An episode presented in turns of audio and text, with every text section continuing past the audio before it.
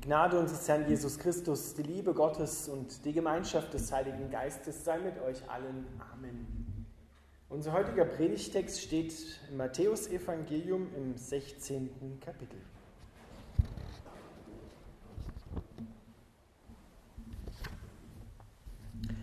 Als Jesus in die Gegend von Caesarea Philippi kam, fragte er seine Jünger, für wen halten die Leute den Menschensohn? Nun erwiderten sie, manche sagen, er ist Johannes der Täufer, andere sagen Elia und wieder andere halten ihn für Jeremia oder einen der anderen Propheten. Daraufhin fragte er sie, um was meint ihr, wer ich bin? Simon Petrus antwortete, du bist der Christus, der Sohn des lebendigen Gottes. Da erwiderte Jesus, du bist gesegnet, Simon, Sohn des Johannes, denn das hat dir mein Vater im Himmel offenbart. Von einem Menschen konntest du das nicht haben. Von nun an sollst du Petrus heißen. Auf diesen Felsen will ich meine Gemeinde bauen. Und alle Mächte der Unterwelt können ihr nichts anhaben. Ich werde dir die Schlüssel zum Himmelreich geben. Was du auf der Erde binden wirst, wird auch im Himmel gebunden sein. Und was du auf der Erde öffnest, wird auch im Himmel offen sein. Danach wies er sie streng an, niemandem zu sagen, dass er der Christus sei. Lieber Vater im Himmel, wir bitten dich, dass du uns dein Wort öffnest durch deinen Heiligen Geist. Amen.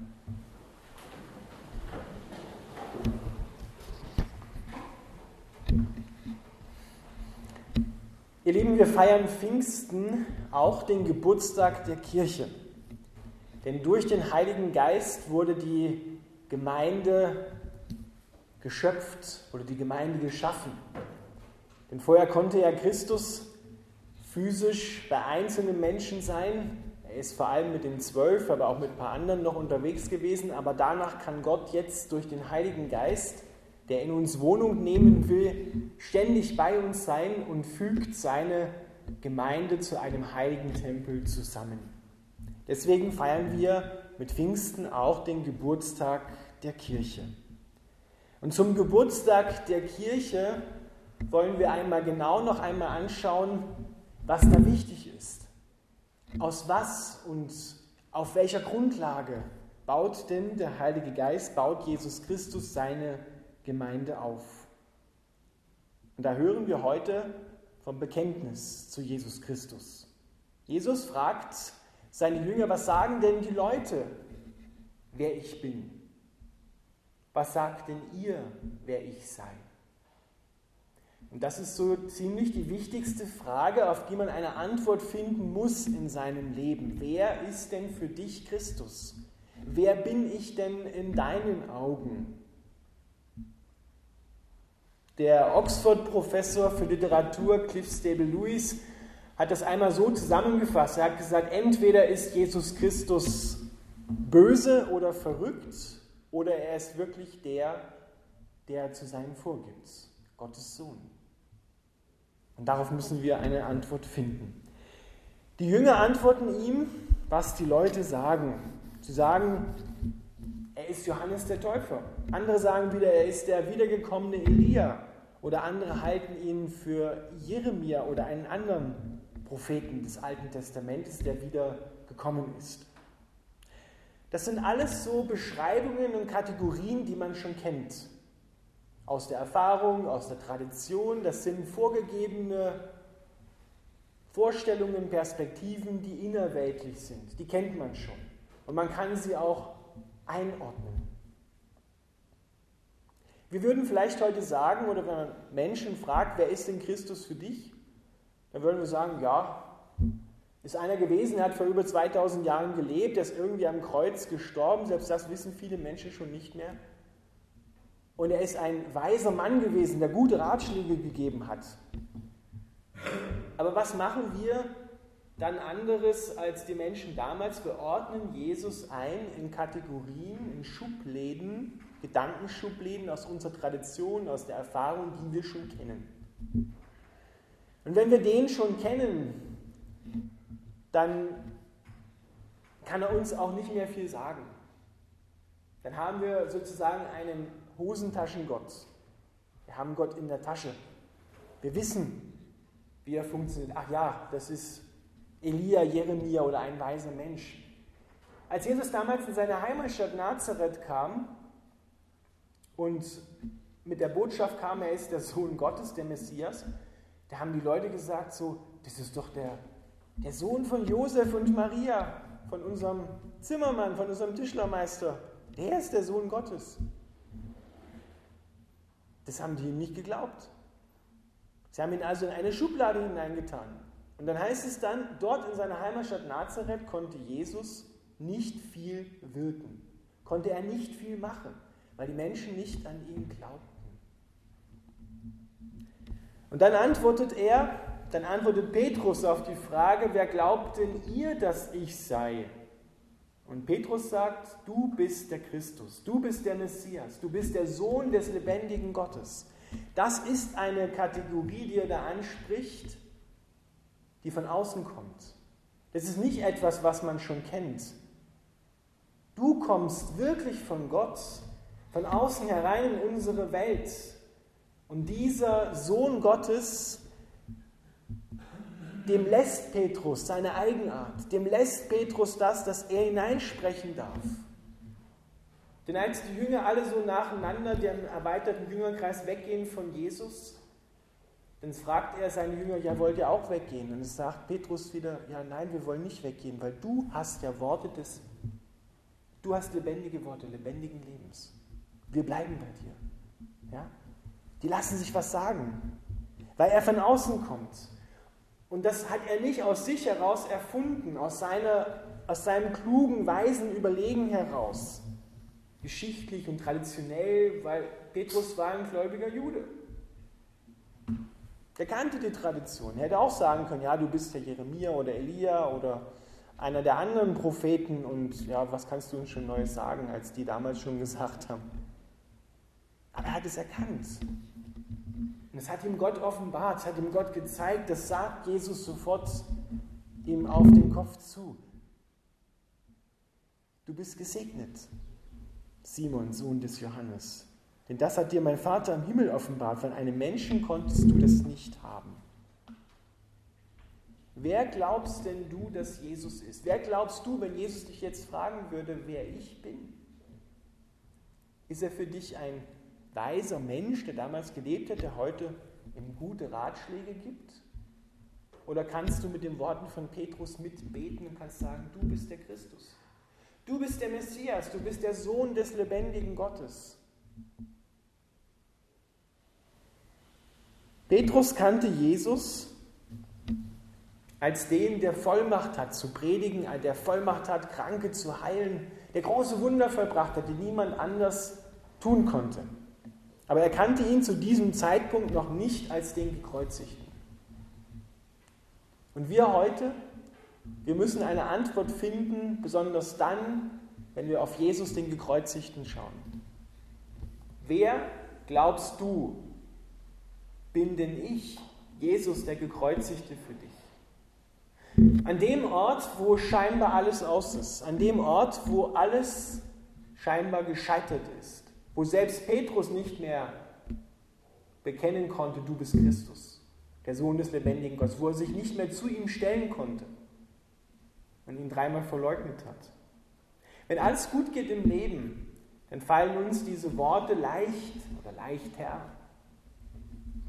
Aber wir müssen unsere Antwort finden, wer Jesus Christus ist, gerade in den Schwierigkeiten unseres Lebens. Gerade wenn das Leben ihm nicht so glatt läuft, wenn es Wellen aufschlägt, dann müssen wir unsere Antwort finden, wer da Christus für uns ist. Wer bin ich denn, wenn du in Zeitnot gerätst? Wer bin ich denn, wenn Beziehungen bei dir zerbrochen sind? Wer bin ich denn, wenn du krank geworden bist? Wer bin ich denn für dich, wenn die Heilung nicht gleich eintritt? Wer bin ich denn angesichts des Todes von lieben Menschen, aber auch deines eigenen, irgendwann einmal, aber sicher kommenden Todes? Wer bin ich dann für dich? Bin ich dann auch, du bist Christus, ich bin Christus, der Sohn des lebendigen Gottes? Oder wer bin ich dann für dich? Auf diese Frage müssen wir eine Antwort geben und spätestens dann, aber dann ist es zu spät, wenn wir vor Gott stehen, dann wird er uns fragen, was hast du mit meinem Christus gemacht? Wer war Christus für dich? War er für dich als den, den ich gesendet habe, als der Sohn, mein Sohn, der gekreuzigt wurde für dich und der auferstanden ist auch für dich? Oder war er einfach nur ein weiser Mensch, dem man hier und mal begegnet ist oder was gehört hat von ihm, aber ansonsten ihn links liegen gelassen hat? Wer war Christus für dich? Wie hast du auf ihn reagiert? Wie hast du auf ihn geantwortet? Das ist die Frage, auf die wir eine Antwort finden müssen. Und Jesus spricht dann Petrus zu. Auf diesen Felsen, von nun an sollst du Petrus heißen, das heißt übersetzt Felsen, auf diesen Felsen will ich meine Gemeinde bauen und alle Mächte der Unterwelt können ihr nichts anhaben. Das Auferstehungsleben der Kirche ist stärker als die Tore der Unterwelt. So kann man diesen Satz übersetzen und auslegen. Das ist eine gewaltige Zusage. Das Auferstehungsleben des Christus, des Heiligen Geistes in der Gemeinde, in den einzelnen Herzen der Christen ist stärker als die Tore der Unterwelt. Sie werden sie nicht überwinden, weil Gott den Tod in Christus besiegt und überwunden hat. Das ist gewaltig. Das ist frohe Botschaft. Und genau dieser Satz, dieser Satz wurde, ja, wie soll ich sagen, das trennt uns heute noch in der Auslegung und in der Praxis von der katholischen Kirche. Gestattet mir, auch wenn ihr vielleicht katholische Ehepartner oder Freunde habt, diesen kleinen Seitenhieb. Es soll ein, ein Stößer in die Seite sein, um einmal nachzudenken darüber, was da wirklich geschrieben steht.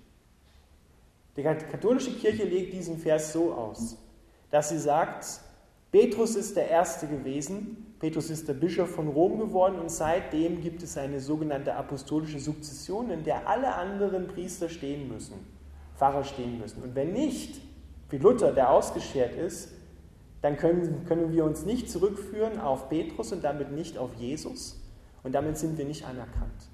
Das ist eines der Hauptargumente, die uns heute noch in der Theorie und damit dann auch in der Praxis von der katholischen Kirche trennen. Aber schauen wir mal genau hin, was steht da eigentlich geschrieben? Hier steht nicht, dass die Gemeinde auf Petrus, den Felsen, wie Jesus es sagt, hier aufgebaut wird. Denn der Eckstein und der Fels, auf dem alles ruht und aufgebaut ist, das ist Jesus selber. Aber er sagt hier, Petrus, du bist der Erste in der Gemeinde, sozusagen auf dem Felsen, den ich bin, habe ich nochmal einen Grundstein gelegt als Erster der schon geprägt ist von dem Felsen, von dem eigentlichen Eckstein und auf dir, von dir wird das weitergehen. Und der eigentliche Felsen, der hier gemeint ist, ist die Offenbarung, die Gott Petrus gegeben hat. Du bist der Christus. Der Glaube an diesen Christus, der jedes Mal neu von jedem einzelnen Menschen gefunden und geschenkt wird von Gott, das ist der eigentliche Felsen, auf den Jesus seine Gemeinde baut. Er baut ihn auf konkrete Menschen, aber auf Menschen, die an Jesus Christus glauben. Das ist die Offenbarung. Das ist der Felsen. Nicht Petrus an sich ist der Felsen, sondern Jesus ist der Felsen. Und der Glaube an ihn, das ist der Grundpfeiler der Gemeinde. Gemeinde das sind nicht Menschen, die sich mal entschieden haben, selber zusammenzukommen, um gemeinsam einen Verein zu gründen, wie man das in einer Kleingartenanlage oder woanders macht. Die haben sich nicht selber gesucht und gefunden, sondern die wurden zusammengefügt durch Gott, durch den Heiligen Geist, zusammengefügt zu einem Bau aus lebendigen Steinen. So wird es Petrus in seinem Brief später in dem ersten Petrusbrief schreiben.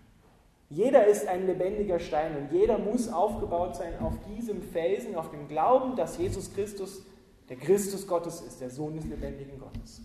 Das ist der Felsen.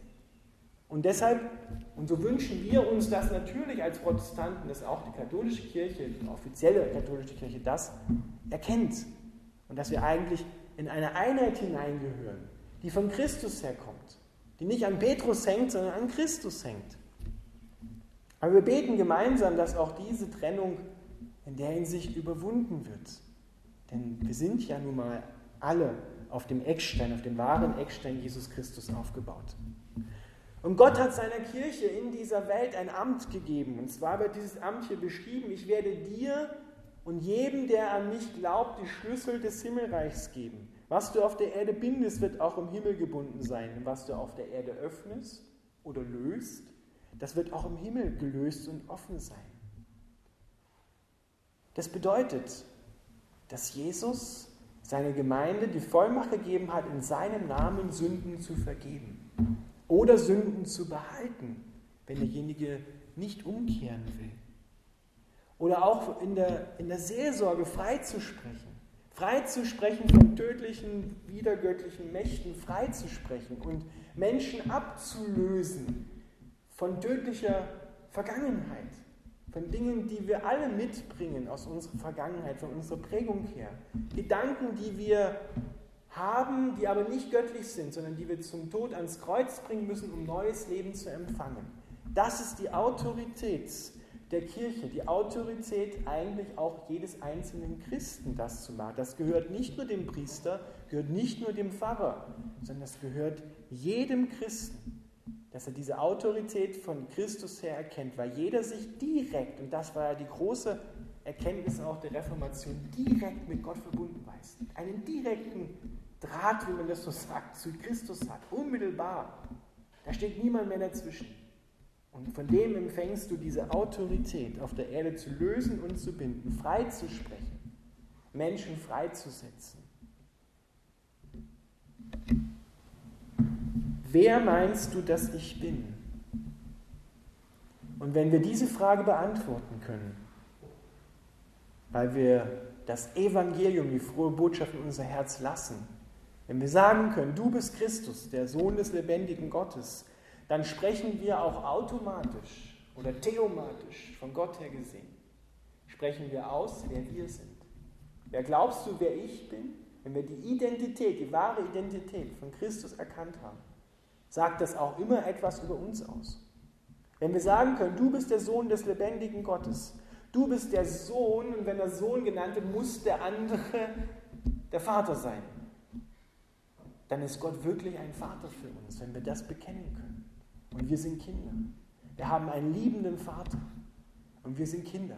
Deswegen lehrt Jesus ja seine Jünger und uns, dass wir das Vater unser, dass wir damit beginnen. Wir beten nicht zu irgendjemand, zu einem fernen Gott, der dieser Welt irgendwann mal einen Anstoß gegeben hat, wie es die Griechen geglaubt haben und dann sich aber zurückgezogen hat und nun der Welt ihrem Schicksal überlässt, sondern es ist ein Gott, der alles geschaffen hat, der auch dich gemacht hat und der dich liebt der ein Vater sein will für dich und du sein Kind. Du bist kein Waisenkind mehr, das ums Überleben kämpfen muss, das schauen muss, dass das Leben in den Griff kriegt und alle Sorgen selber bewältigt, sondern da ist ein Vater, der will sich wirklich um dich kümmern. Der will dich wirklich lieben und tut es auch in Jesus. Und deswegen ist dieses Bekenntnis, du bist der Sohn dieses Vaters und ich auch, ist das so wichtig. Wir sprechen damit Identität über uns auch aus, wenn wir Christus bekennen. Wer glaubst du, dass ich bin? Du bist der Christus, der Sohn des lebendigen Gottes. Gott schenke uns, dass wir das besonders in Situationen, wo es schwierig wird in meinem Leben, in eurem Leben, unserem Leben, nachsprechen können. Dass wir auch da festhalten und sagen, ja, du bist Christus. Du bist der, der die Fülle des Lebens hat und sie mir genau dort, wo ich gerade Mangel habe, schenkst. Denn wie heißt es im Psalm 23? Der Herr füllt all meinen Mangel aus. Ich bin der gute Hirte, der all deinen Mangel ausfüllt. Und wenn wir das in unser Herz einlassen, dann können wir bekennen, du bist wirklich Christus. Du bist wirklich der, der von Gott kommt, der mich aufrüttelt, der auch erschüttern darf, was zum Tod führt, der neues Leben bringt.